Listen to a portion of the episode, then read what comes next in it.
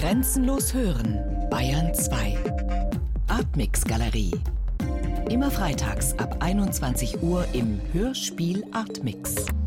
Im Jahr 1933 ist der mh, hm, relativ bekannte Berliner Philosoph Salomo Friedländer Mynona mit Frau und Kind nach Paris emigriert. Der Sohn hat versucht, äh, fünf Jahre lang eine Existenz zu gründen in Frankreich. Das ist ihm nicht gelungen. Und beim Beginn des Krieges 1939 wurde er sofort, wie die meisten anderen Emigranten, interniert. Heinz Ludwig Friedländer ist vor fünf Jahren gestorben und äh, ich hatte die Aufgabe, seine Wohnung in Paris zu räumen und aufzulösen.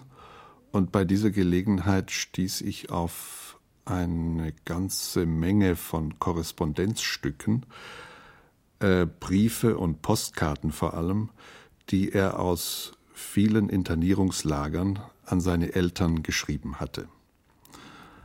Diese Postkarten und Briefe sind ein Teil des Materials des Hörspiels. Sie werden von einem Sprecher gesprochen. Ich habe Friedländer dann persönlich getroffen, als er 75 Jahre alt war, kurz vor seinem Tode, und wir haben sowohl in Paris in seiner Wohnung als auch bei mir zu Hause Gespräche geführt und dabei lief immer ein Tonbandgerät mit und dieses O-Ton-Material ist äh, der zweite wichtige Teil dieses Hörspiels.